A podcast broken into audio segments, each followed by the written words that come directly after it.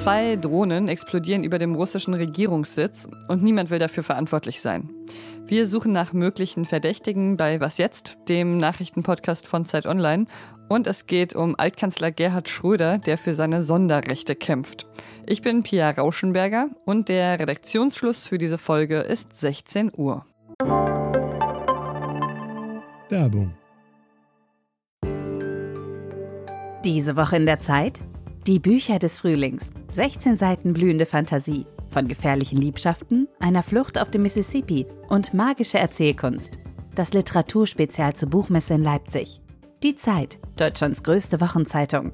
Jetzt am Kiosk oder direkt bestellen unter zeit.de/slash bestellen.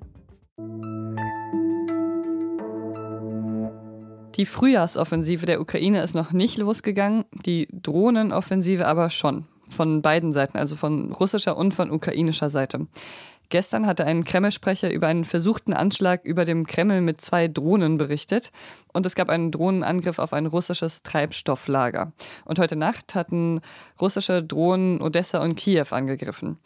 Über den Drohnenkrieg spreche ich jetzt mit meinem Kollegen Maxim Kireev. Hallo Maxim. Hallo. Russland hat der Ukraine ja einen versuchten Drohnenanschlag auf Präsident Wladimir Putin vorgeworfen und sogar den USA unterstellt, dahinter zu stecken. Das sind also schon große Vorwürfe. Jetzt droht Russland mit Gegenmaßnahmen. Aber internationale Militärexpertinnen sagen, das war alles inszeniert. Was weißt du denn bisher über den Angriff? Ja, also tatsächlich kann man jetzt noch nicht sagen, ob der Angriff äh, inszeniert war oder nicht. Es gibt eigentlich auch gar keine Beweise für die eine oder andere Version. Ja. Man weiß tatsächlich einfach nur die Fakten. Die Drohnen sind über Moskau zum Kreml hingeflogen, sind dort explodiert. Ja, wahrscheinlich müssen wir einfach jetzt erstmal abwarten. Und natürlich bei jedem Angriff äh, innerhalb von Russland äh, schwirrt diese These im Raum, dass es eine Inszenierung war. Aber man muss ja auch ganz klar sagen, diese Vorwürfe gibt es immer. Und diese Vorwürfe wurden bisher kein einziges Mal bestätigt. Deswegen müssen wir einfach hier abwarten. Mhm. Sagen wir mal, es war inszeniert. Was könnte denn das Ziel davon gewesen sein?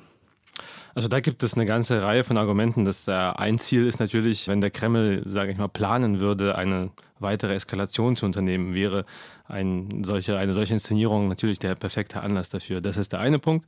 Der zweite Punkt, äh, den auch viele Experten anführen, ist, dass solche Angriffe natürlich auch im Inland eine gewisse ja, Mobilisierung, also nicht im Sinne von, von Menschen äh, zur Armee bringen, aber äh, mehr Rückhalt für den Krieg zu werben, weil die Leute fühlen sich angegriffen, man fühlt sich unsicher und der Gedanke ist, man versucht sozusagen die Leute hinter der Führung zu scharen in einer Krisensituation. Ob dieser konkrete Angriff jetzt inszeniert war oder nicht, ähm, unabhängig davon kann man auf jeden Fall sagen, dass schon länger ein Drohnenkrieg stattfindet, parallel zum richtigen Krieg. Ist das nur ein Gefühl oder sind die Angriffe mit Drohnen jetzt tatsächlich nochmal verstärkt worden? Die Angriffe sind tatsächlich verstärkt worden. Man sieht das da über die letzten, ich sag mal, 10, 15 Tage, dass auch innerhalb von Russland Öldepots, ähm, ja, Öllager vor allem, also die Logistik angegriffen wird. Es gab auch immer wieder in den letzten Tagen abgestürzte ukrainische Drohnen mit ukrainischen Abzeichen im Umland von Moskau. Also da ist tatsächlich einiges passiert, was vielleicht auch nicht jedes Mal in die Schlagzeilen schafft, weil die Drohnen nicht immer am Ziel ankommen, aber es sind auf jeden Fall viel, viel mehr als äh, noch im März oder im Februar.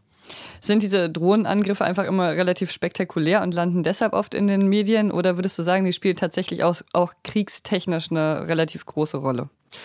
Das kommt immer ganz drauf an, ähm, welches Ziel sie hatten. Also ich denke schon, dass zum Beispiel ein Angriff auf ein Öllager ja sehr wichtig ist auch für die Logistik, weil dann eine kleine Drohne relativ viel Schaden anrichtet, weil dann äh, tausende Tonnen Öl verbrennen, Treibstoffe, das braucht man natürlich alles an der Front. Ähm, es gibt aber auch psychologische Angriffe. Wenn jetzt der Angriff auf den Kreml, wenn er jetzt nicht inszeniert war oder echt, wäre das zum Beispiel so einer. Also er hat militärisch keinen keinen äh, wirklichen Nutzen, aber es wäre auf jeden Fall ein starkes Signal, dass ähm, die Ukraine es schaffen könnte, jederzeit den Kreml oder vielleicht irgendeinen anderen kritischen Ort in Russland äh, anzugreifen. Und das ist schon, das ist schon wichtig für die Kriegspsychologie und auch für, ja, für die Stimmung in der Ukraine. Vielen Dank, Maxim. Danke.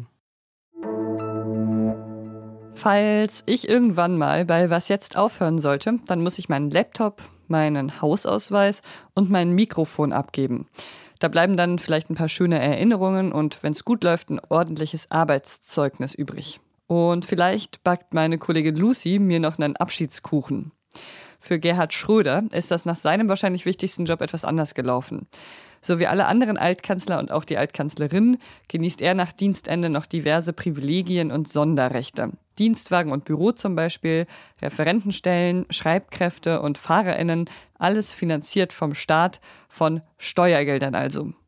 Im Mai 2022 hatte der Haushaltsausschuss des Bundestags aber beschlossen, Schröder einen Teil seiner Sonderrechte zu entziehen. Der Grund? Der Altkanzler nehme keine Verpflichtungen mehr wahr im Zusammenhang mit seiner früheren Tätigkeit. Heißt mal kurz zusammengefasst, er übt seine Rolle als Altkanzler nicht besonders würdevoll aus. 18 Jahre nach seinem Abschied aus dem Kanzleramt wollte Schröder das aber nicht hinnehmen. Er hat gegen die Entscheidung geklagt. Der 79-Jährige hat verlangt, dass ihm wieder ein Altkanzlerbüro mit Mitarbeitern zur Verfügung gestellt wird. Heute hat das Berliner Verwaltungsgericht darüber verhandelt und entschieden, no, no, no, Schröder kriegt sein Büro nicht zurück. Es hat die Klage von Schröder zurückgewiesen. Mein Kollege Tillmann Steffen weiß, welche Sonderrechte Schröder so oder so behalten darf. Das ist zum Beispiel eben die Altersversorgung von Schröder, die behält er natürlich und wenn er Personenschutz hatte, zum Beispiel, bleibt ihm der auch erhalten. Da rührt keiner dran. Und geht es hier eigentlich wirklich nur um Schröder oder steht der Fall für ein größeres Problem in Deutschland? Hm, man kann schon sagen, dass dieser Fall äh, offengelegt hat, wie ungeregelt einfach diese Finanzierung dieser Altkanzler- und Altbundespräsidentenbüros ist. Ähm, es gibt da überhaupt gar keine gesetzliche Grundlage für. Und die Haushaltspolitiker im Bundestag äh, vergeben da äh, erhebliche Summen Geld jedes Jahr freihändig.